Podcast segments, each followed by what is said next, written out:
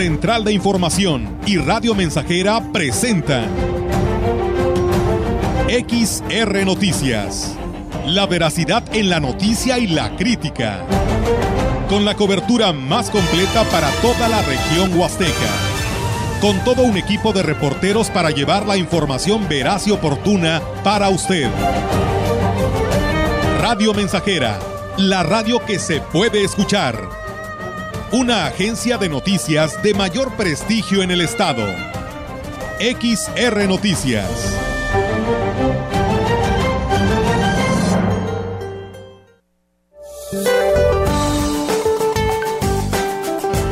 Este día el Frente Frío número 23 recorrerá rápidamente el sureste del territorio nacional y la península de Yucatán. A su paso originará lluvias puntuales intensas en Veracruz, Oaxaca, Chiapas y Tabasco, lluvias muy fuertes en Campeche, además de chubascos y lluvias fuertes en Puebla, Yucatán y Quintana Roo. La masa de aire frío que impulsa al frente cubrirá gran parte de la República Mexicana y mantendrá ambiente frío a muy frío con heladas en zonas montañosas del norte, noreste, centro y sureste del país, así como un evento de norte muy fuerte e intenso en los litorales del Golfo de México, península de Yucatán, Istmo y Golfo de Tehuantepec, con rachas de 80 a 100 kilómetros por hora en costas de Veracruz, Istmo y Golfo de Tehuantepec.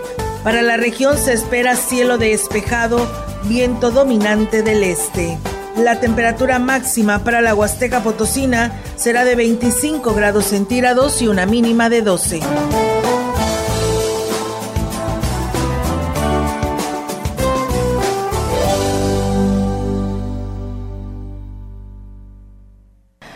¿Qué tal? ¿Cómo están? Muy buenas tardes. Buenas tardes a todo nuestro auditorio de Radio Mensajera. Les damos la más cordial bienvenida a este día de viernes, fin de semana. Y pues de esta manera invitarles a que se quede con nosotros. Rogelio, ¿cómo estás? Hola, bien. Pensé que estaba en la gran compañía. De allá, ¿no? bueno, pero pues es que cuando hay que chambear, hay que chambear, y cuando lo hace uno con gusto es mucho mejor, ¿no? Copia fiel. sí, sí, sí. Además, este, pues muchos y muchas estarán contentos de que hagamos esto de dúo, tanto allá como acá, porque pues nos gusta eh, realmente comunicar, leer y apoyar a, nuestro público, pero también recibir sus comentarios, sus sugerencias, sus opiniones, sus quejas, ¿verdad? Y buscarle solución, ¿no? Porque no todo se queda en tu libreta, en tu celular, sino que buscas a los funcionarios o a las dependencias o a las personas responsables que precisamente pueden este, dar, eh, como te dijera, la respuesta que la gente quiere. Claro, esa es nuestra intención y es por ello que pues eh, seguimos en el hogar y en cualquier parte donde llega nuestra señal eh, llegando para que en este espacio de noticias nos sigan escuchando. Así que hasta donde llegue nuestra señal, bienvenidos sean a 100.5 y en nuestras páginas, nuestras plataformas digitales también, pues bienvenidos sean. Fíjate, ese momento nos escribieron de Tantóbal para saludar a todos los cortadores de caña. Entonces, nos escribieron ahorita, de, bueno, hace un momento, de Apoltello y les pregunto dónde es. En Tlapán y Coscatlán está sembrando maíz el señor y seguro está en este momento ya comiéndose sus regalentadas con eh, la sintonía y escuchando las noticias. Uy, qué rico. En mm, tomate, es que es la hora, es la Es la hora de la comida. ¿Mm? ¿Ya? ¿Quién se metió ahí? ¿Quién sabe? ¿Quién, se metió ahí? Yo que estoy aquí ah, entrometida con la señal, ¿no? Sí. No seas curiosa. Sí, la verdad que sí. Pero bueno, pues ahí está, amigos del auditorio. Esta es nuestra intención en esta, en esta tarde para que usted se mantenga informado. Así que le invitamos a que se quede con nosotros en este espacio. Recuerden que nuestras líneas están pues ahí disponibles para quien desee comunicarse. Nuestra línea en lo que se refiere a nuestra línea eh, convencional y por supuesto nuestras líneas de celular donde a través de mensajes de texto o eh, WhatsApp nos pueden hacer llegar sus comentarios. Vamos a comenzar. Eh, por favor no se deprima el día de hoy. es Día Mundial de la, de la, Depresión. Que no se deprima. Anímele, anime a la señora, al señor, al niño, al, al joven. Y tampoco no quede tanto en las supersticiones, ¿no? Sí, es que es viernes 13. Sí, es lo que decía hoy por la mañana. bueno, es que ya nos habían pasado varias cosas allá ahí y a todos los de Central. puede ser. Sí, fíjate. Fíjate, eh, bueno, cuidado con el gato negro, que es lo que yo me acuerdo. de pasar el salero y de la, pasar por abajo de una escalera. Bueno. De lo demás yo no me acuerdo. ¿eh? Pero tenga usted cuidado si es supersticioso y si no lo es, pues como quiera tener cuidado. Bueno, pues ya el lunes, Rogelio, todos a clases. Sí, así ya lo- presenciales. Sí, ya presenciales al 100%, así que pues solamente decirle a todo nuestro auditorio, pues hay que seguir con estas medidas, no hay que confiarse y pues bueno, nada más hacer el comentario de lo que nos dicen usuarios del transporte urbano que pues eh, deben de... Dice que así como exigen, porque ahora sí te bajan del autobús, Ah, de que si no llevas el cubreboca, pero bueno, una persona decía, bueno, te exigen a que no a que lleves el cubreboca y en el pasillo llevas como 30 parados. No, pues de qué se Sin trata. cubreboca. Y- Ah, o sea, traen el cubreboca, Sí. pero pues van como 30 parados, sí, Rogelio, o sea, lleno de- todo el pasillo. Hablan de la no aglomeración. Así es. Ah, así es. Entonces, Sí, pues, no este, vale. pues bueno, o es o no es, ¿no? No, y luego con este aumento que les van a dar de un peso, eh, por favor, pongan más autobuses. El lunes, el lunes arranca Sí, este nuevo aumento. Pero un pesito. Pues bueno, Pues pero un pesito es un pesito, ¿eh? sí, súmale ya, um, En un millón de usuarios. Ah, ¿verdad? Así ya se hace ahí, la- ahí le sale para un camión. Sí. Bueno, pues entonces. pues sí. mm, eh, por favor, señores de Servicio Humano, pórtense bien, tanto los choferes, y que yo no entiendo por qué si ellos no tienen ninguna, a lo mejor si tienen una encomienda, eso sería lo interesante, de que eh, échele al camión hasta que se llene, ¿verdad? Ya no caben, pásale por atrás, pues tampoco caben, eh, porque este debe ser uno sí, uno no, en los asientos. Y la gente no tiene por qué ir de pie. No. O sea, esperar, bueno, no tiene que esperar la gente el otro camión, sino que debe haber varios camiones en esas rutas que son muy, este, ¿cómo te podría decir? Necesarias, o que la gente aborda más los autobuses para que precisamente se evite esto. Porque en todas partes tú vas a un banco, vas al seguro, vas al ISTE, vas a, a cualquier dependencia o a cualquier este, negocio y prácticamente te tienen dividida eh, las en finanzas, por ejemplo. Sí. Tienen una, una silla, sí, la Y otra le ponen Sí, cinta de precaución cinta, eh, o una cruz y en los estadios también pasa y luego así te vas. Imagínate en el autobús, ni modo que le digas, póngase un metro, pues te sales del autobús. Pues, eh, es muy importante. Pues sí, que- pero de perdido que no vayan por el pasillo, ¿no? Que todos vayan sentados. Claro. Sí. Que, que no acepten gente de pie. Yo sé que es muy difícil porque el usuario va a exigir, oye, a mí llévame, yo voy a trabajar, yo voy al, al seguro, voy al hospital, llévame. Bueno, para eso debe tener la compañía otro autobús donde también vayan sentados y si no caben, otro autobús para que la gente no se aglomere. Así es, pero bueno, por ahí dicen que autobuses sí hay, lo que no hay son choferes. Es que ya nadie quiere chambear. Pues sí. Bueno, y aparte o está- simplemente no hay una prestación bien, ¿no? Y eso es lo que les afecta. Y yo digo que está muy desgastante esta actividad de operador. ¿eh?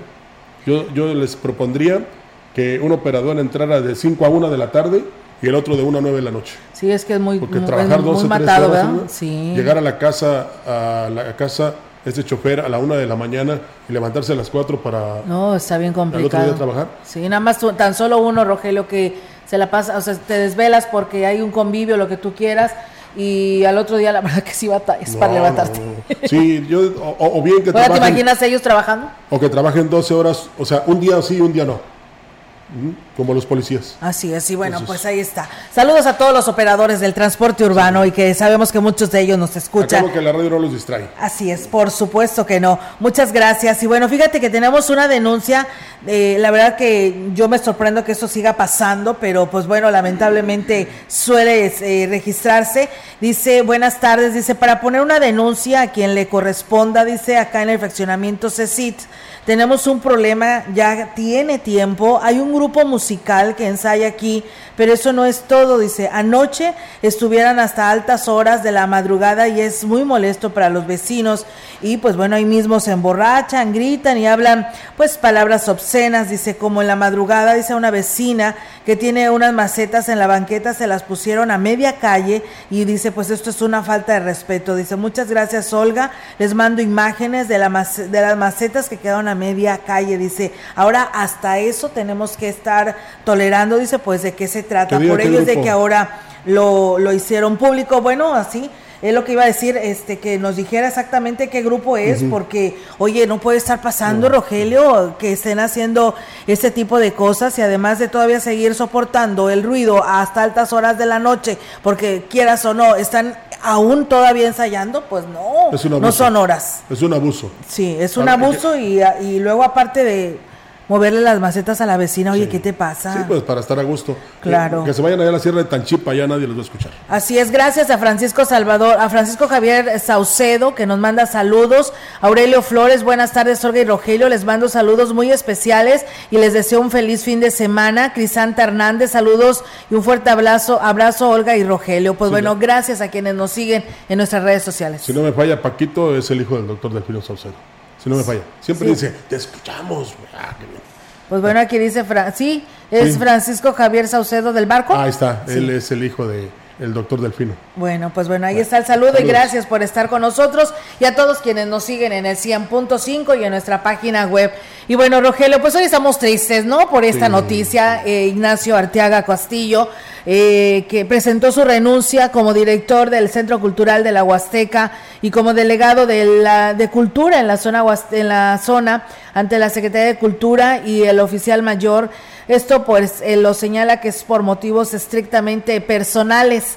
Arteaga Castillo agradeció al gobernador Ricardo Gallardo por la confianza que le brindó al elegirlo para este puesto. También reconoció el trabajo de la secretaria de Cultura, Marta Elizabeth Torres Méndez, por todo el apoyo brindado durante esta etapa que permitió hacer un gran trabajo para promover la riqueza cultural de esta Huasteca. Durante su etapa de trabajo se reflejó un incremento en el número de alumnos que toman los talleres artísticos, que pasaron de 117 a 347 y de 9 a 12 talleres más, uno que se abrirá la próxima semana. Dijo que se trabajó de la mano con la Secretaría de Cultura para la promoción y difusión de programas y proyectos en los 20 municipios que conforman pues parte de la zona, logrando una cifra récord en proyectos beneficiados por lo que es el programa de acciones culturales multilingües y comunitarias y donde 25 de los 31 ganadores fueron de municipios de la Huasteca. Por último, el maestro Ignacio Arteaga agradeció a todas las personas que hicieron posible realizar ese trabajo, a los miembros del Centro Cultural de la Huasteca y lo que es el Museo Tamautzán, trabajadores, maestros y alumnos por su dedicación, a la prensa por su apoyo en la difusión de los proyectos y programas, a los diferentes municipios que componen la zona, especialmente a los directores de cultura que pues han compartido esfuerzos a Marta Elizabeth Torres por todo el apoyo brindado durante esta etapa y sobre todo al gobernador Ricardo Gallardo que gentilmente le encomendó la tarea que tanto gusto y dedicación realizó. Pues bueno, ahí está Rogelio esta noticia que hoy por la mañana pues nos llegó a este medio de comunicación y el cual pues como se lo decía hoy por la mañana a nuestro amigo Nacho Arteaga, que le deseamos el mejor de los éxitos para lo que sigue porque sabemos que pues seguirá luchando por esta cultura. Y decías bien, estamos tristes, pero otra vez, a la vez alegres, Olga. Tristes porque se va y deja un gran legado. Él siempre se ha dedicado y ha difundido y ha promocionado la cultura. Y estaba en un lugar donde precisamente, eh, como, como pez en el agua, ¿no? Y qué lástima que se va. Eh, él dice que por motivos personales.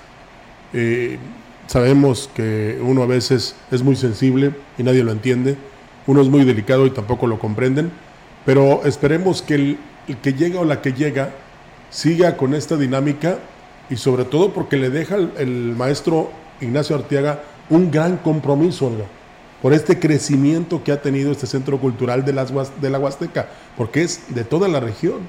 Y está aquí en Valles precisamente por esa cercanía y porque aparte de, tener los talleres, pues también hay funciones en el Teatro eh, Fernando Domínguez, hay conferencias, hay eventos importantes, está el Museo Tamanzán, que es una parte fundamental de este centro cultural.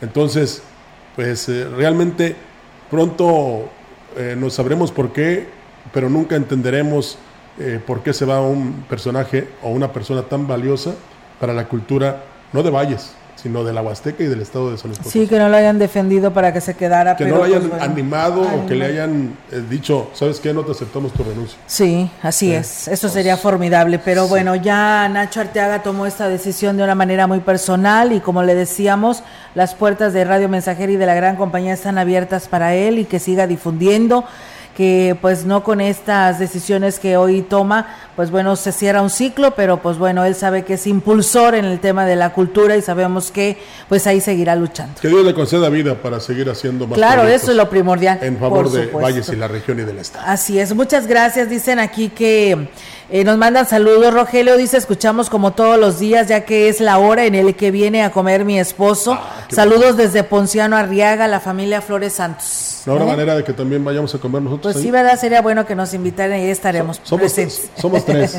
somos tres. Además que sí, somos bien comelones, ¿eh? Así es que... Usted dice. Mejor bien nos invite.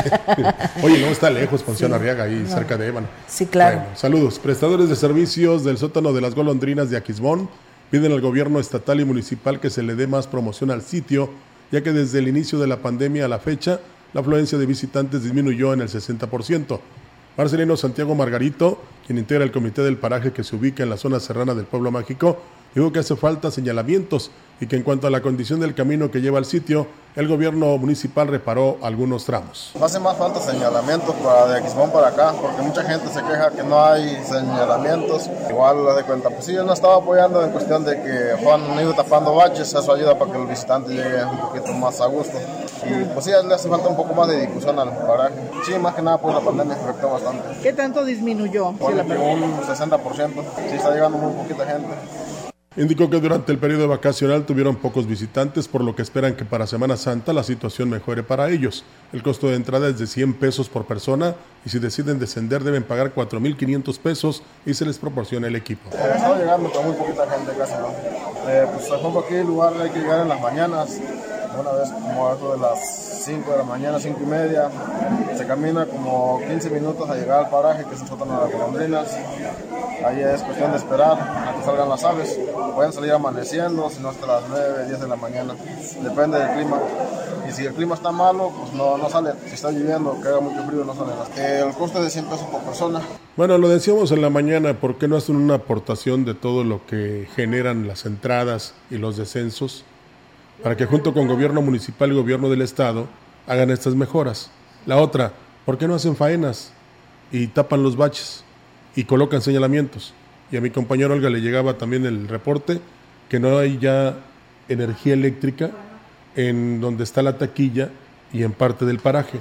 Entonces, todo eso tienen que solucionarlo. ¿Para qué? Para que la gente regrese. ¿eh? Y también deben promocionar y deben de eh, dar a conocer cómo están trabajando, porque no nada más es ganar, ganar, hay que invertir también para que precisamente no tan solo no se deteriore el lugar, sino que más y más personas acudan con la comodidad y el confort que les va a brindar el llegar a conocer un lugar tan hermoso y tan maravilloso. Como les digo, eh, y se los comenté hace algún tiempo, no todo es explotar, si me permite esa manera, un paraje, sino también hay que generarle recursos. El presidente de Astla de Terrazas, Gregorio Cruz Martínez, informó que está trabajando con el DIF para impulsar las acciones encaminadas a motivar a la población para que colabore con la colecta a beneficio de la Unidad Básica de Rehabilitación.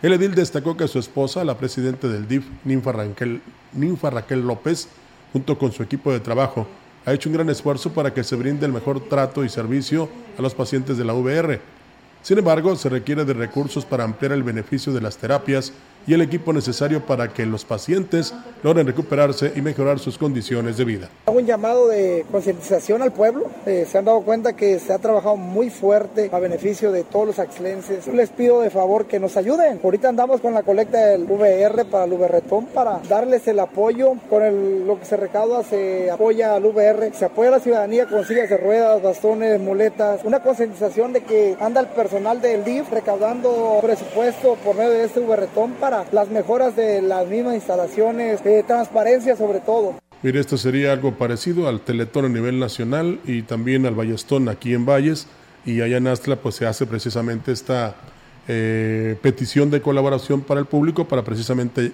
ayudar a más gente de escasos recursos y con problemas de discapacidad.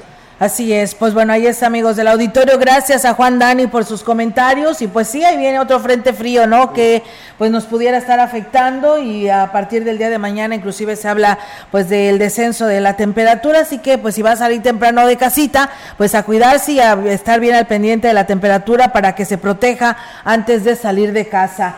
Y bueno, pues también nos... Es que lo decía ah, hace rato de que no tan... Eh, no cree que porque toma jugo de borocoya, de va a salir así con, en playera o, en blusa, ¿verdad? Hay que llegar, hay que salir protegido. Lo bueno, Olga, que como tú ya dijiste el pronóstico, eh, que precisamente tiene mucho de verdad, nos sirve de aviso y de prevención, porque afortunadamente, y lo digo así, en el día está como en este momento, en la noche y en la mañana es cuando empieza a enfriar, pero ya entonces ya estás preparado. Lo malo que, por ejemplo, te, tomara desprevenido porque no escuchaste el estado del tiempo en la mensajera y a mediodía, por ejemplo, se empezara a descender la temperatura y tú pues saliste de la casa y nada más en mangas de camisa o con blusa. Entonces, como te digo, lo bueno es que ya sabemos que el fin de semana va a estar frío, se habla de un descenso de temperatura de 6 grados, en el día se irá eh, componiendo, el, el, estado del tiempo se ascenderá, pero por la noche y mañana el domingo otra vez desciende la temperatura. Así es que estos frentes fríos ya estaban pronosticados, no es el mismo frente frío que el frente de nosotros, entonces es muy importante que nos cuidemos.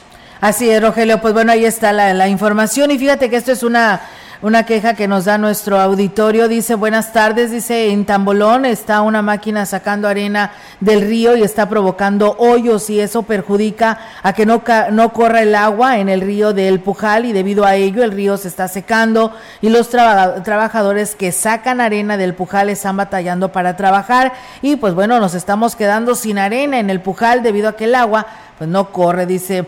Eh, ojalá vayan a darse la vuelta para que se den cuenta del problema y también vea, van a, tumbar lo que es el puente del Pujal. Pues no, nuevamente hablando sobre, sobre este tema, Roger. Sí, lo van a, van a colocar otro que viene de, Europa, creo, eh, otra estructura. Pero en lo que se refiere a la arena, pues debe haber una autorización y si no, que llegue Dirección de Policía de Tránsito para ver qué onda, ¿no? Si cuenta con permiso la persona con esta maquinaria y quién es el que la está extrayendo la arena. Ajá. ¿Verdad? Para que no perjudique a los trabajadores. Así es, y bueno, fíjate que por aquí nos dicen que arriba el transporte urbano, ah, se están echando porras, ¿no? Arriba Servicio Urbano Infonavit 2 por Paz y Universidad. Ah, de ser algún chofer. Sí. Enhorabuena y saludos. Si nosotros decimos que no viva, que viva, para que dé más servicio. Sí. Pero hay que hacer lo correcto. Claro, por supuesto.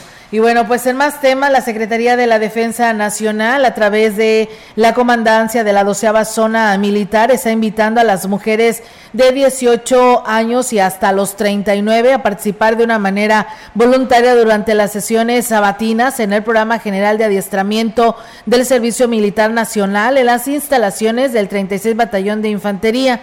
Esto con el fin de fomentar la participación de la mujer, coadyuvando con ello a las acciones implementadas por la Secretaría de la Defensa Nacional en materia de igualdad de género. Eh, de igual forma, se le expedirá la cartilla de identidad militar y hoja de liberación cuando las mujeres voluntarias tengan una asistencia mínima del 90% de las sesiones sabatinas. La invitación es para que acudan a esta unidad en un horario de las 8 de la mañana a 1 de la tarde, los sábados y domingos, durante el presente mes, a fin de proporcionarles mayor información. Más de 60 vacantes está ofreciendo una empresa de cárnicos del municipio de Tamuín por expansión, por lo que en conjunto con el Departamento de Fomento al Empleo reclutará personal durante el fin de semana en la calle Hidalgo.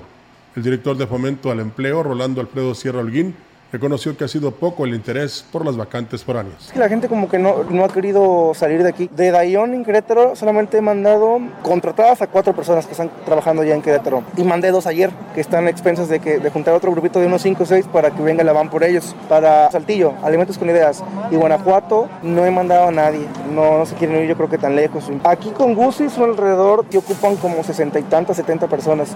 Y pues en general sí hay como veintitantos puestos. Incluso dijo que las empresas foráneas ofrecen mejores prestaciones que las locales. Sin embargo, el rango de edad es muy limitado, ya que la mayoría requieren personal joven de 20 a 40 años. Claro, de hecho en GUSI, en el aeropuerto Monterrey, en todo lo foráneo que he mencionado es con todas las, prestaciones de ley. Las vacantes en el aeropuerto Monterrey son 6.900 al mes, pero son libres porque te pagan lo que es hospedaje, transporte, comida, que aparte dan bonos por foráneo, bonos por puntualidad, etcétera. O sea, sería todo. Bueno, pues primero es que ya muy pocos quieren chambear y segundo, pues hay que ofrecer buen billete, ¿no? Sí. Buen sueldo. Claro. Es que si se tiene toda esta rotación de personales de que no hay una buena prestación, ¿no? Y esto es lo que a lo mejor los motiva a tener que renunciar y buscar otras oportunidades. Sí, hay quien a nivel local ofrece 1.200 por semana, ya con 1.200 no se mantiene uno. No, pues. hay que ser realista. No, pues la verdad.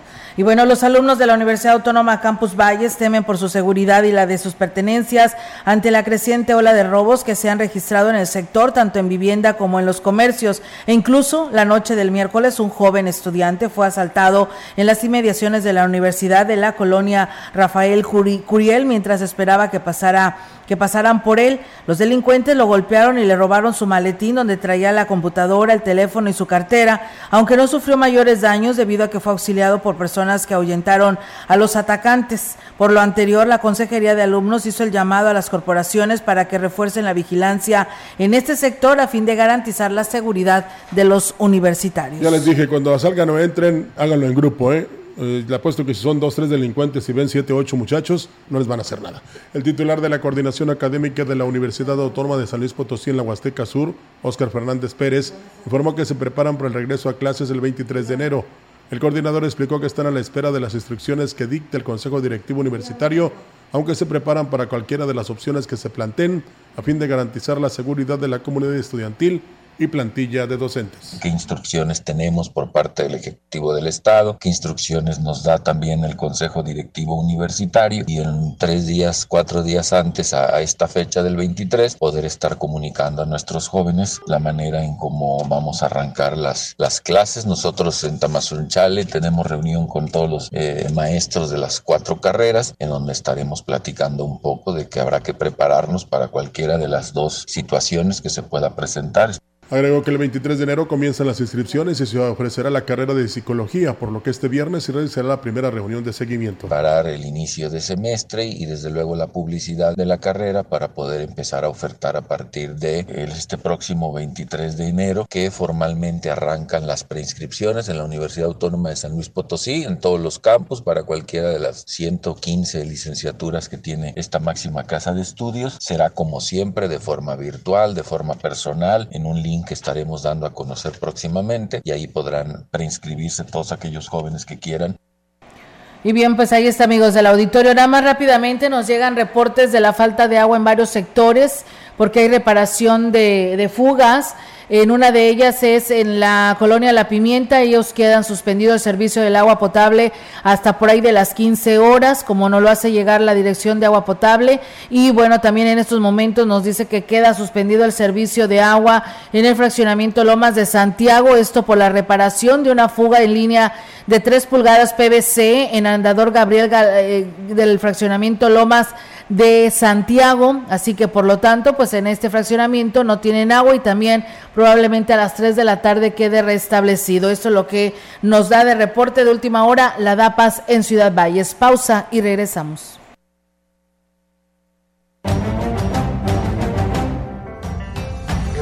El contacto directo 481-382-0300. Mensajes de texto y WhatsApp al 481-113-9890 y 481-39-1706.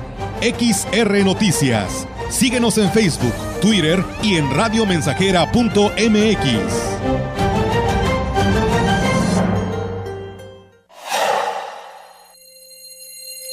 No caigas en las frágiles redes de la publicidad.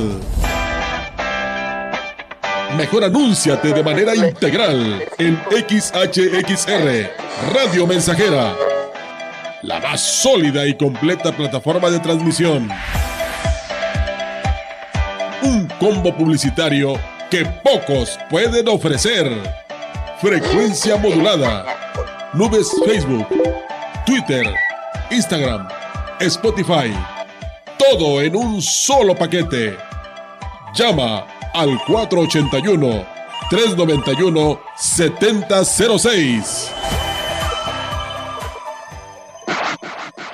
481-391-7006. Educación gratuita, laica y de excelencia en todos los niveles. Es ahora derecho de niños y niñas, de jóvenes y de todas las personas. También acceso a servicios de salud gratuitos y de calidad desde la gestación y en todas las etapas de la vida. El Senado ha aprobado reformas y nuevas normas en salud y educación que garantizan el desarrollo, oportunidades y bienestar de las y los mexicanos. Ahora es ley. Senado de la República. Sexagésima quinta legislatura. La piedra y el yemo activo afectan tu cerebro, te matan las neuronas y son muy adictivos. Yo sé lo que te digo, pues he sido testigo. Piensa más en tu gente, tu vida y tus amigos. Escucha lo que te digo, pues es verdad. El negocio de la droga es algo que termina mal. Escucha bien, hermano, porque esto te hace daño. El negocio de la droga es algo que termina mal. Esto siempre acaba mal, acaba mal. Si necesitas ayuda, llama a la línea de la vida 800-911-2000. Proyectando solo lo mejor. Desde Londres y Atenas sin número, en Ciudad Valle, San Luis Potosí, México. La frecuencia más grupera desde 1967 en el 100.5 de FM, Radio Mensajera. Voy a la ducha, de ahí salgo bien trucha, me pongo mi cachucha y me tomo otro café. Teléfono en cabina 481-382-0300. Y en todo el mundo, radiomensajera.mx. Todo está claro. Llegamos para quedarnos.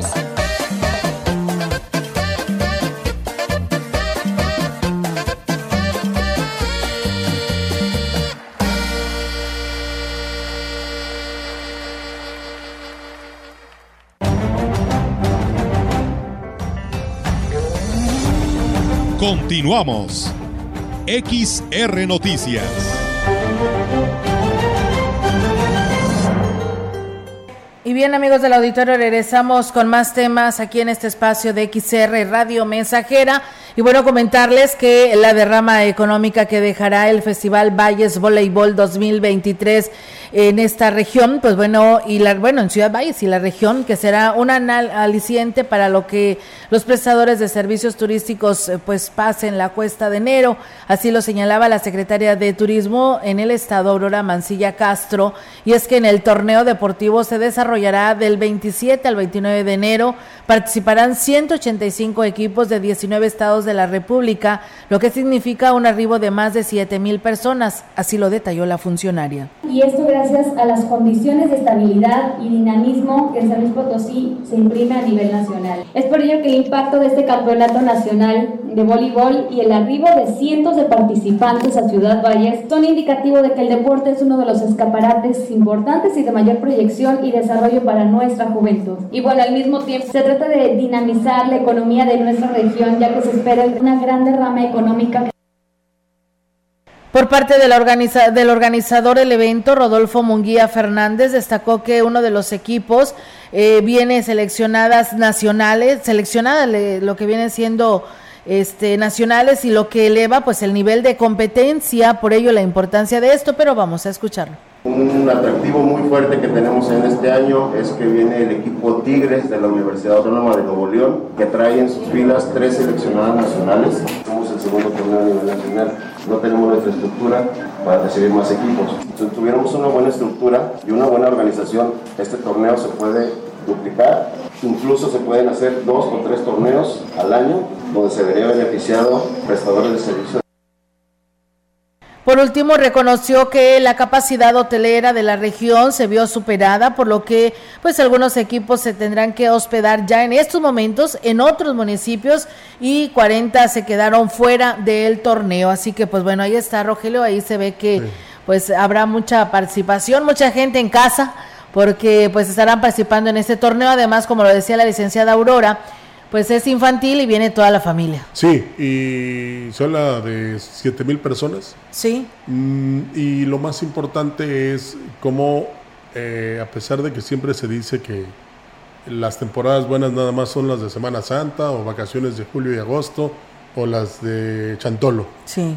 Un poco de Navidad, pero ahora en enero está esta oportunidad de que se mueva la economía, que haya generación y que por supuesto muchos de nosotros nos beneficiemos. Entonces, eh, será importante no tan solo mostrar una buena cara, sino también dar buena atención, ser hospitalarios como siempre y atenderlos como se merece. La verdad, eh, es este tipo de eventos, Olga, así como cuando se realizan convenciones o conferencias o obras de teatro, atraen a mucha gente y eso es lo que queremos, porque no todo es eh, disfrutar del paraíso, ¿no? Sí, claro. los parajes, sino también es cultura y en este caso es deporte.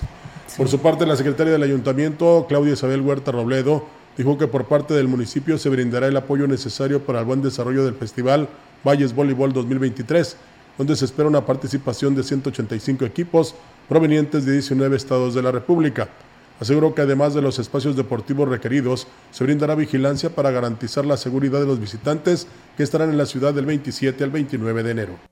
Aún estamos viendo qué tan viable puede ser volver a retomar la cabalgata de las tres huastecas, pero que sean cuatro huastecas. Considerar Hidalgo, Tamaulipas, considerar Veracruz y por supuesto San Luis Potosí. Sabemos que eso es un evento que hace muchísimos años no se realizaba, pero este año se puede tomar con más fuerza para que sea un evento que se vuelva a consolidar en San Luis Potosí. Queremos que sea parte del evento del torneo nacional de charros. Se contempla la visita de poco más de 2.000 personas de los 19 estados entre jugadores, familia y entrenadores, mismos que detonarán económicamente no solo en este municipio, sino en la región huasteca. Y habrá que destacar también, aunque va a decir otra vez, no el digamos el apoyo fundamental no tan solo para la promoción y difusión, sino también para los deportistas que hace el Ayuntamiento de Valles, O sea, eh, eso es muy importante y ojalá que muchos precisamente lo tomen en cuenta y que los jóvenes, las jóvenes que vienen con estas elecciones, la pasen muy bien, se diviertan. Ahí escuchaba yo a una chica de la selección de la Universidad de Nuevo León, invitando precisamente, dice, ahí nos vemos en Valles, en este festival del voleibol. Así es, pues bueno, ahí está amigos del auditorio, pues este encuentro que la verdad sí traerá pues mucho movimiento económico. en su momento también lo pasó, pasó con el handball. Sí. Entonces, ojalá que haya más eventos deportivos y culturales para que venga mucha gente a saber que en Valles no tan solo en Valles y la Huasteca no tan solo son parajes, sino que también tenemos muy buenas opciones de deporte y de cultura.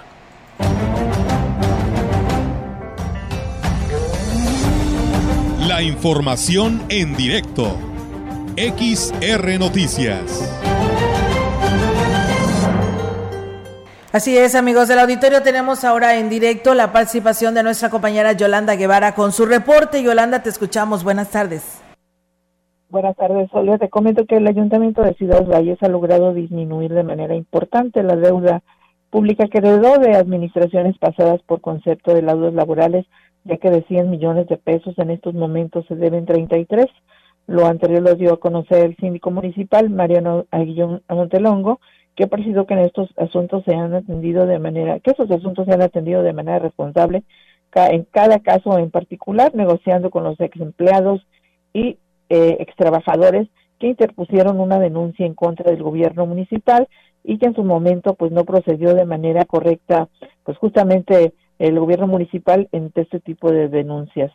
Y bueno, indicó que no se han recibido mm, denuncias nuevas en lo que va de la administración y, se, y, bueno, y no se pretende dejar problemas a las próximas administraciones toda vez que se realizan contratos eh, trimestrales con el personal que se que se renueva si los trabajadores cumplen pues cabalmente con su función. Esto es lo que dice justamente el síndico municipal en relación a las situaciones que tienen que ver con laudos laborales. Oiga, mi reporte, buenas tardes. Buenas tardes, Yolanda. Pues bueno, muchísimas gracias por esta información. Estamos al pendiente. Buenas tardes.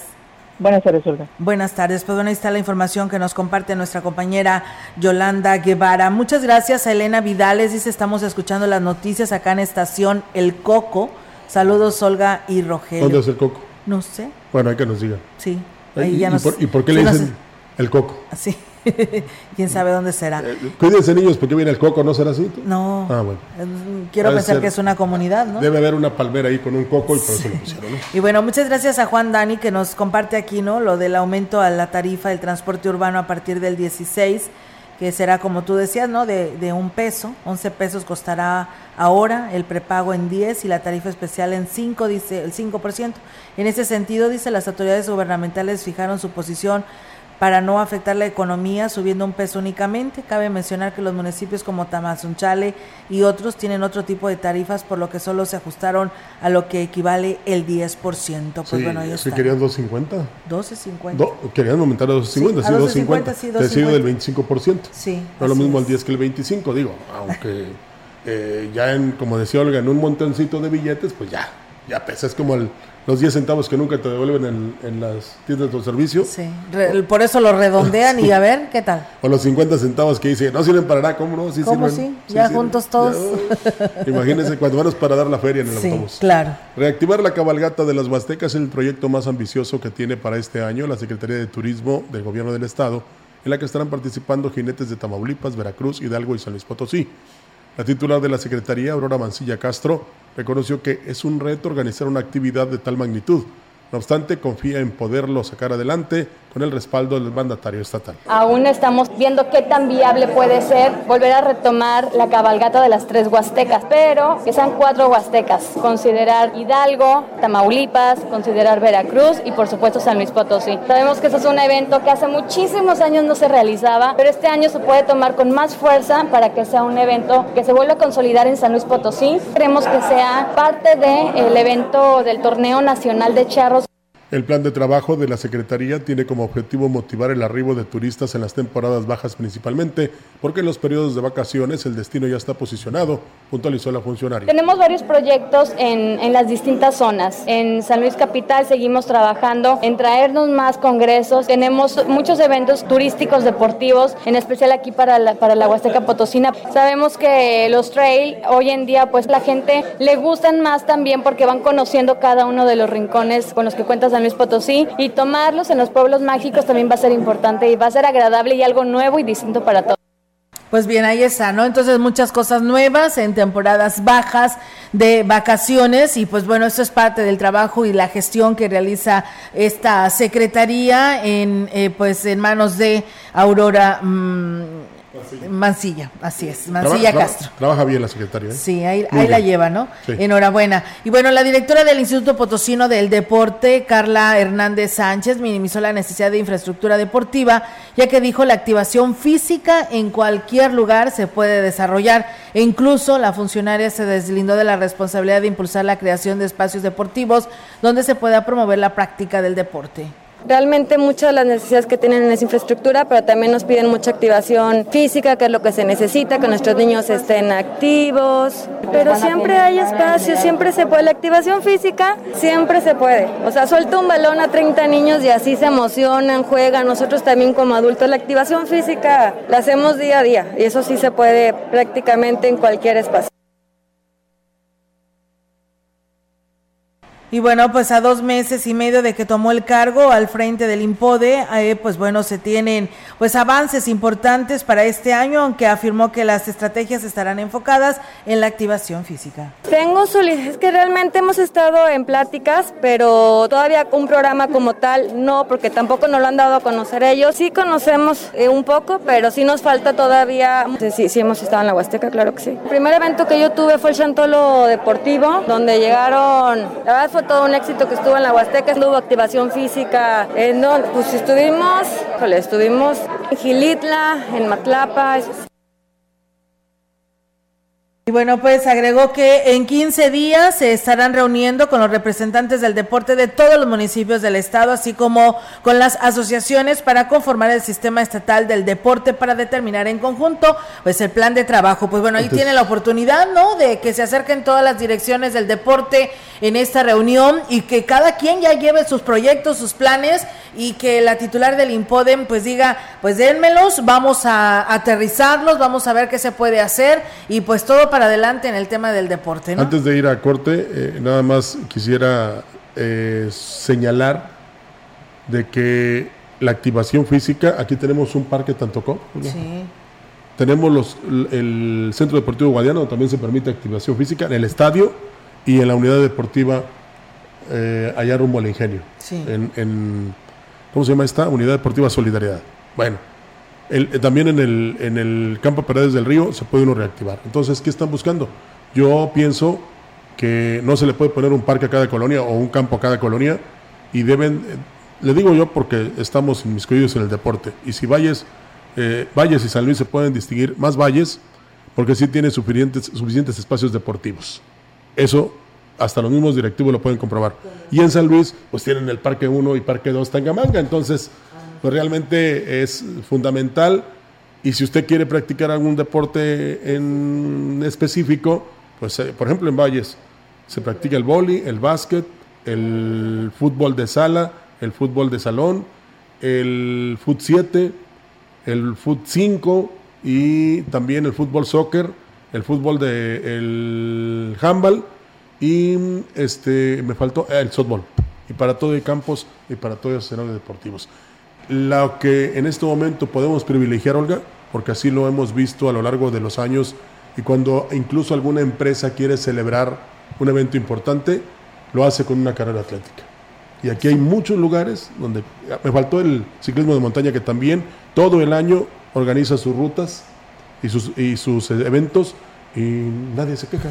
O sea, en todo caso lo que podríamos este, insistir en el llamado a que hagamos ejercicio, ¿eh? a que digamos, no ahí al silloncito, a la silla, al sillón, y vámonos a caminar cuando menos. Le digo, aquí tenemos un parque Tantocov que está en muy buenas condiciones, lo mantienen muy bien, y cada día con mayores atractivos, Olga, porque implementaron las cuatrimotes, entonces pues el que no quiere hacer ejercicio es porque no lo quiere hacer. Y el que hizo el señalamiento eh, respecto a la señorita del Impode, pues está mal. Sí. Está muy mal, porque sí hay lugares donde practicar el deporte de tu preferencia y tener esa reactivación física. Pues bueno, ahí está, amigos del auditorio. Aquí lo dice la voz del experto en la materia del no, deporte. tampoco, tampoco, pero, pero, No, pero sí es cierto. Es que o sea, y es que, que- fíjate, yo escuchaba la entrevista y ella decía que inclusive pues no nada más depende del IMPODE, depende del padre de familia, depende de las instituciones educativas y pues ya de uno, ¿verdad? Si quiere estar sano. Y, y queremos que todo se nos dé. Oye, pues al rato voy a querer que me lleven el balón a la casa para practicar ahí en, mi- en mi cuarto, ¿no? Sí, ¿verdad? Digo, como si fuera una bicicleta de esas, este, sólidas, de esas que no se mueven. Fijas. No, no, no, no. Ya, por favor, este, pongámonos a trabajar. Y si ustedes requieren de apoyos de la IMPODE, sobre todo para viajar a algunas partes, Olga, pues háganlo conducente. Ya saben que hay que enviar oficios con tiempo porque el presupuesto también no alcanza para mucho. Sí, claro. Entonces, pues bien, eh, así es, Rogelio. Tenemos más información actualizada y ahora nuestra compañera Angélica Carrizales nos trae el reporte para esta tarde aquí a través de Radio Mensajera. Angélica, te escuchamos. Buenas tardes. Hola, ¿qué tal, Olga? Auditorio, muy buenas tardes. Olga, comentarte que, eh, bueno, pues el 15 de enero es la fecha límite para que, que tienen los establecimientos para retirar de los expendios todos los productos de tabaco, de acuerdo con las nuevas disposiciones de la Ley de Control de Tabaco, con el fin de inhibir su consumo. La coordinadora de la Comisión Estatal de Protección contra Riesgos Sanitarios de la Jurisdicción Sanitaria número 5, Irene Hernández, explicó que dentro de las modificaciones se prohíbe el consumo también de este producto en espacios techados o con paredes. Solo se podrá fumar al aire libre en cualquier establecimiento. Y bueno, al respecto de estas acciones, eh, nos comentó. La ley entra en vigor a partir del lunes. Estamos en ese proceso de, las actividades de asesoría a todos los establecimientos para que estén dentro del marco normativo de, la Ley General de de Tabaco. Eh, las principales para los que venden productos de tabaco, pues no es tenerlos exhibidos de manera directa o indirecta. Miren las nuevas disposiciones para los espacios de fumar y establecimientos cerrados. A la par dijo que están realizando visitas de verificación ya que la COFEPRIS, perdón, la COFEPRIS emitió una alerta para retirar un suplemento alimenticio a ser catalogado como producto con publicidad engañosa, entre los que se menciona el Biodit, eh, que estaba dirigido a personas diabéticas. Y bueno, aquí nos dio la explicación de por qué se está retirando este producto. Dentro de los productos alerta se aplican las medidas de seguridad que nosotros tengamos contemplado para esos productos. Es un suplemento, eh, no puede eh, decir que tiene propiedades terapéuticas porque es un suplemento y la ley tiene muy definido qué es un suplemento y un suplemento nunca va a tener eh, propiedades terapéuticas. Para nosotros ya no cumple con el etiquetado como suplemento alimenticio. Olga, es mi reporte. Buenas tardes. Buenas tardes, Angélica. Pues muchas gracias por esta información y estamos al pendiente. Muy buenas tardes. Buenas tardes. Buenas tardes. Pues bueno, está la participación de nuestra compañera Angélica Carrizales con este reporte que nos da a conocer. Nosotros vamos a una pausa, regresamos, tenemos comentarios de nuestro auditorio ahí de, de los bulevares, pero bueno, hacemos esta pausa y regresamos con estos temas.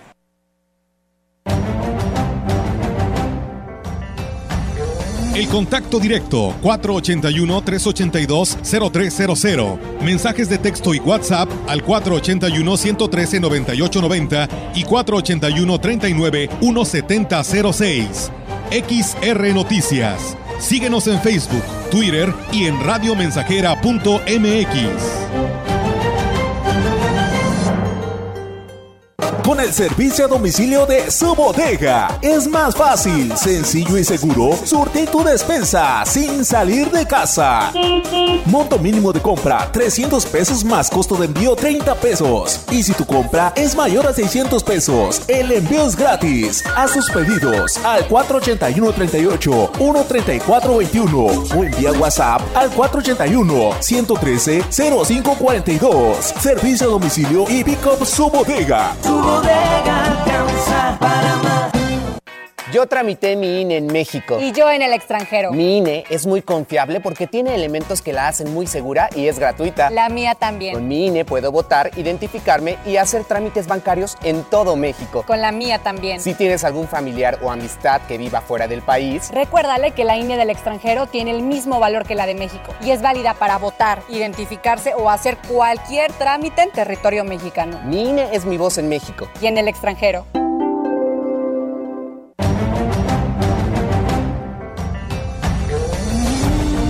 Continuamos.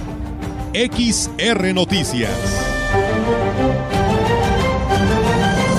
Así es, amigos del auditorio, continuamos con más temas aquí en este espacio de XR Radio Mensajero. Y bueno, muchas gracias al ingeniero Vicente Reina que nos llamó. Y yo creo que, Rogelio, este tema ya lo hemos eh, llevado y traído pero ya la autoridad municipal dijo que le estará inyectando recursos en los bulevares, principalmente en la México Laredo Rogelio de norte a sur, donde ya hemos hablado, ahí en el Boulevard México Laredo entre el cruce con la Juárez, aquí también frente a Telcel. Y pues bueno, acá más adelante eh, llegando a las oficinas de la Policía Federal. Y bueno, tantos eh, lugares en el que está deteriorado, ya dañado y que afecta por supuesto la suspensión de los vehículos, pues se le meta recurso, así nos lo piden, que ya es la entrada a nuestra puerta grande de la Huasteca Potosina y merece que esté en excelentes condiciones porque pues podemos decir es lo que vende, ¿no? Nuestra puerta a la, a la Huasteca Potosí. El presidente municipal David Armando Medina ha este, tratado de buscar que se libere presupuesto, que dicen que va a costar 85 millones este, rehabilitar todo el bulevar. Sí. Pero por lo pronto siento yo, es una sugerencia nada más, y ojalá que nadie se ofenda, se puede conseguir, digamos, Olga, eh, recurso en menor proporción para este, ¿cómo te dijera? Rehabilitar estos tramos que están en muy malas condiciones. y, ese es más viable, es donde está la, el centro de atención al cliente, está el CEL. Ese es, ese, es, ese es el peor que hay. No, y acá, Rogelio, viniendo de norte a sur, ahí en lo que te digo de, de Boulevard y Juárez, porque ya ves que el ingeniero Kevin eh, Cázares de Obras Públicas decía que ahí se había abierto el pavimento porque ahí se hizo una zanja para meter los cables para los semáforos pero la verdad ya está muy abierto, muy, abierta ya esta zanja y pues bueno, puede provocar accidentes, ¿eh? porque pues tú vienes de norte a sur, eh, tienes que hacer alto total, alto total, independientemente de que esté el semáforo en verde, porque la verdad sí está muy abierto ya. Bueno, pues entonces eh, yo digo que se puede por lo pronto reparar estos tramos que son muy malos y luego ya pensar en rehabilitar todo el bulevar, ¿no? Porque realmente hay que apreciarlo, Olga, porque tiene más de 40 años en el 77 fue construido este bulevar, muy bueno por cierto. Este sí ha durado, ¿eh? no como el que construyeron de la glorieta a, acá donde está Soriana, que ya muestra muchas cuarteaduras sí. y, es peligroso. Fíjense lo que son las cosas, cuando se hacen bien eh, son duraderas y cuando no, qué difícil es aceptar y eso lo tiene que reparar el Ayuntamiento de Valles, desafortunadamente, aunque deben ser las empresas que muchas veces vienen de otras partes del país. Bueno, pues ni modo, así suele pasar. Tenemos más información. El responsable del módulo del Instituto Nacional Electoral encargado de los municipios de Distrito 7, Seferino Sánchez Rojas, informó que son 3.400 las credenciales que están pendientes de ser renovadas. A partir de este mes han dejado de ser consideradas como una identificación válida en bancos y otras entidades que la solicitan para algunos trámites. A través de las visitas a los municipios para realizar la renovación, cambio de domicilio, actualización o reposición, se atienden hasta 60 trámites. Sin embargo, es importante que quienes tienen su INE vencido atiendan el llamado. Sánchez Rojas informó que el 13 estarán en la delegación de Huichihuayán, 16 y 17 en la cabecera de Huehuetlán, 18 en Tampuchón, 19 y 20 en Coscatlán, 23 en Palmira, 24 y 25 en Tancanwitz, 26 en Tamapats y los días 27, 30 y 31 de enero y 1 de febrero en la cabecera de Aquismón. Y bueno, pues también comentarles que en la sesión de Cabildo se aprobaron los estados financieros y modificaciones presupuestales del ingreso y egresos para el periodo de octubre a diciembre del ejercicio fiscal 2022 por eh, mayoría de votos. En su intervención, la tesorera municipal, Anel Coronado, eh, pues dio los detalles financieros y que fueron aprobados por los integrantes de Cabildo en sesión ordinaria. Durante el trimestre, ingresos por 142 millones 504 mil 97 pesos y un registro en gastos de 192 millones 317 mil 375 pesos. De los ingresos, el 80% proviene de la Federación y del Estado. De los gastos, el 70% lo absorben los gastos de funcionamiento, inversión pública de un 7% y transferencias, ayudas y otros por el 23%. Añadió que el ejercicio fiscal del 2022 cerró con una deuda de 27 millones 125 mil 114 pesos que corresponden a bienes y servicios y obras, la cual cuentan con una proyección de liquidación prevista para el primer trimestre del presente ejercicio fiscal. El presidente de Aquismón, Cuauhtémoc Valderas Yáñez, hizo un llamado a la población para que en coordinación con las autoridades de cada comunidad se pongan de acuerdo para solicitar su obra de mayor prioridad. Dijo que esta es una decisión que deberán tomar en base a sus necesidades. Él por su parte garantiza que lo que decidan lo respetará. Estoy listo ya para la programación. Vamos a girar los oficios para que cada comunidad priorice su obra y cuando nos llegue la participación de recursos, pues nosotros solamente asignar ese presupuesto pues para ir avanzando. Ya le vamos a ir avanzando este, este mes. ¿Cuándo tienen que estar listas las priorizaciones de obra? Más tardar este mes de enero. A finales de este mes de enero tenemos que tener eh, en el municipio, en, en Codesol, todas las actas de priorización. Manifestó que en Aquismón son 170 comunidades y está seguro que con una buena administración del recurso, como lo hizo en el primer año de gobierno, alcanzará para hacer una hora en cada una de ellas. Para que en febrero estar haciendo la apertura programática, pues, programar el recurso, cómo destinarlo, eh, si es en el rubro de agua potable, si en una localidad me priorizó depósitos de agua o tinacos, pues ver cuánto nos alcanza con el presupuesto que le corresponde a esa localidad. Eh, si es vivienda, pues ver también en esa localidad cuántas acciones podemos hacer durante este año con el recurso que le toca. Y de igual manera la pavimentación de caminos. Dijo que las obras de mayor demanda el año pasado fueron las de agua potable, caminos, vivienda y educación. Por cierto, agregar que ya nos dijeron dónde está el coco. Adelante de Tamuy. Así es, adelante de Tamuy nos acaban de reportar ¿eh? y que pues todos los días nos están escuchando. ¿eh? Muchísimas gracias. Y bueno, el presidente municipal de Huehuetlán, José Antonio Olivares, informó que este año se consolidarán varios proyectos en beneficio de las familias. El edil dijo que hay muchas cosas que mejorar y pues en eso están trabajando con su equipo de colaboradores. Por lo pronto se implementarán, implementarán medidas de austeridad.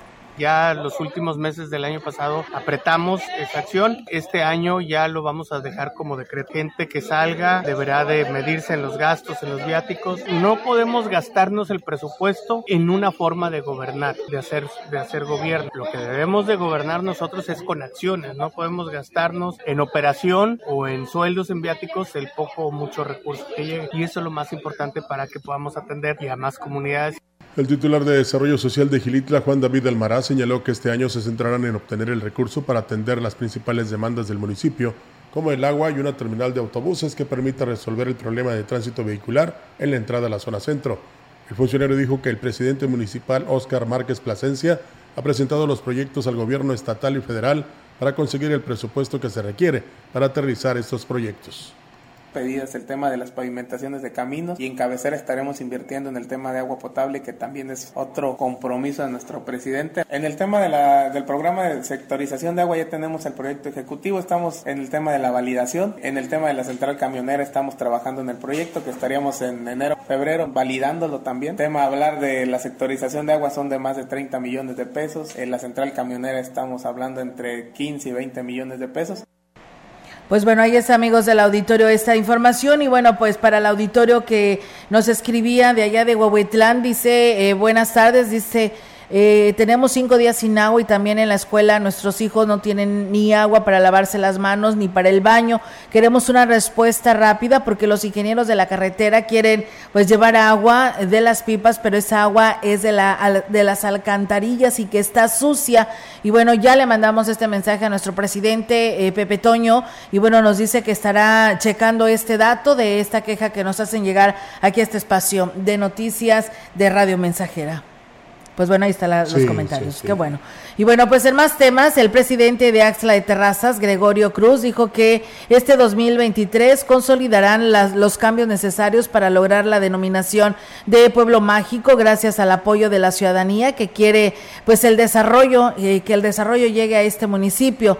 El edil mencionó que pues desde finales del año pasado comenzaron los cambios físicos, eh, actualización de reglamentos y reuniones con comerciantes establecidos y ambulantes para trabajar de una manera coordinada y mejorar la imagen urbana y este año trabajaremos para solucionar la problemática de la basura, que es un problema muy grande y el cual estoy afrontando. Inicié ya con el problema del alumbrado público, con más de 400 lámparas LED, ya llevamos ese stock de lámparas cambiadas. La idea es cambiar alrededor de 3.500 a 4.000 lámparas en todo el municipio para darle al 100% el alumbrado a Axla como se lo merece. El tema del agua potable se ha trabajado y se ha solucionado, entonces tenemos una problemática todavía visible que es el tema de la basura y ya lo estoy trabajando. Y bueno, pues el edil además reiteró el llamado a la población para que colabore en estas acciones que beneficien a todos, ya que pues traerá el turismo y esto dejará una importante derrama económica. Por su parte, el presidente de Gilitla, Oscar Márquez, visitó la comunidad La Palma, San Pedro, donde se realiza la apertura de un camino a 29 años de que fue solicitado por los habitantes. Márquez Plasencia, en diálogo con los habitantes de la localidad, habló de cómo a través de este tipo de obras se ha logrado acercar a las familias al desarrollo y a una mejor calidad de vida, pues aunque aún falta mucho por hacer, se abre la posibilidad de mejores accesos y comunicación con la cabecera. Destacó que este año se concretarán proyectos muy importantes que beneficiarán al municipio, pero sobre todo dignificará la vida de los habitantes del pueblo mágico, en su visita, el presidente aprovechó para hacer entrega de apoyos alimentarios. Y bueno, pues también decirles que luego de el pasado eh, sábado, perdón, el pasado 9 de enero se estableció el regreso a clases de forma híbrida, ¿no? Ahí al concluir el periodo vacacional de invierno para priorizar la salud de las niñas, niños y adolescentes. El día de ayer, tras una evaluación y con base a las estadísticas de contagios por coronavirus durante la presente semana, por acuerdo a la Secretaría de Salud y de Educación, pues se determinó que este lunes 16 de enero existen ya las condiciones para estar al 100% en clases presenciales. El titular de la Secretaría de Educación del Gobierno del Estado, Juan Carlos Torres Cedillo, detalló que la medida de prevención fue acertada y rindió buenos resultados al comenzar a registrarse una tendencia a la baja en contagios por el COVID-19 reportados por la Secretaría de Salud, por lo que bueno, este lunes manteniendo los protocolos sanitarios, los más de 560 mil niños y niñas y adolescentes que conforman educación básica pueden regresar al 100% a sus centros educativos. Torres Cedillo exhortó a toda la comunidad educativa a reforzar las medidas preventivas como el uso obligatorio de cubreboca, lavado frecuente de manos, gel desinfectante, mantener espacios ventilados y la sana distancia. Adicional, se exhorta, se exhorta a los padres de familia a que como parte del primer filtro sanitario para que en caso de detectar algún síntoma de enfermedad respiratoria en sus hijos no asistan a clases y se consulte a su médico. Y el secretario del Ayuntamiento de San Antonio, Omar Salazar Reyes, informó que es muy probable que el servicio de agua potable quede restablecido el próximo fin de semana. Pues eh, una disculpa aquí nuestro compañero Rogelio, ¿no? Esto de, de, estar en lo frío, en lo caliente, pues nos afecta muchísimo, ¿no? Y entonces, pues ahí está esta situación. Y bueno, la presidenta del comité, María de Los Ángeles eh, Rivera Espinosa, dijo que hay una parte que no tienen servicios, pero casi el 50% de los que tienen todo para operar se mantienen inactivos. Muchos compañeros que abrieron se han desanimado. Lo que pasa es que no hay un orden. Abrimos a diferentes horas. Entonces es invitar a los compañeros a ponerse todos a surtir los locales, a unirnos. Y de esa manera la gente que entra y camina para los pasillos de atrás ve que hay las cosas que busca. Surtir de nuestros locales para que funcione realmente como un mercado. Se me metió un duende, ¿eh? Una disculpa. En lo que se refiere a San Antonio, lo que yo les decía de que la, la bomba sea reparada y ya haya el vital líquido este fin de semana. Omar Salazar de San Antonio explicó que se trató de una falla que requirió la compra de unas piezas que no venden en el estado y se pidieron a otra entidad, lo que ha retrasado el restablecimiento del servicio. Desde que se están trabajando marchas forzadas para que una vez que tengan las piezas se concluyan los trabajos y se reactive el servicio de la ciudadanía, por lo que agradeció la comprensión y la paciencia. Bueno, pues, y ojalá Olga que haya sido de manera normal, digamos, no por falta de mantenimiento, y que nadie haya hecho ahí algo malo, ¿no? Para atrofiar esta bomba. Sí, claro, la verdad porque ya se ha sido muy recurrente, ¿no? Estos problemas ahí en este municipio de San Antonio. Pues bueno, nosotros nos vamos. Gracias a todos ustedes que durante toda esta semana estuvieron en Radio Mensajera, en el 100.5, en Facebook Live y en nuestra página web. Pues reiterarles la invitación para que el próximo lunes pues sigan en sintonía pues de este espacio informativo. Pues ahora sí, nos vamos. Excelente inicio de semana para todos y bueno, si está comiendo que tenga buen provecho. Buenas tardes. Buenas tardes.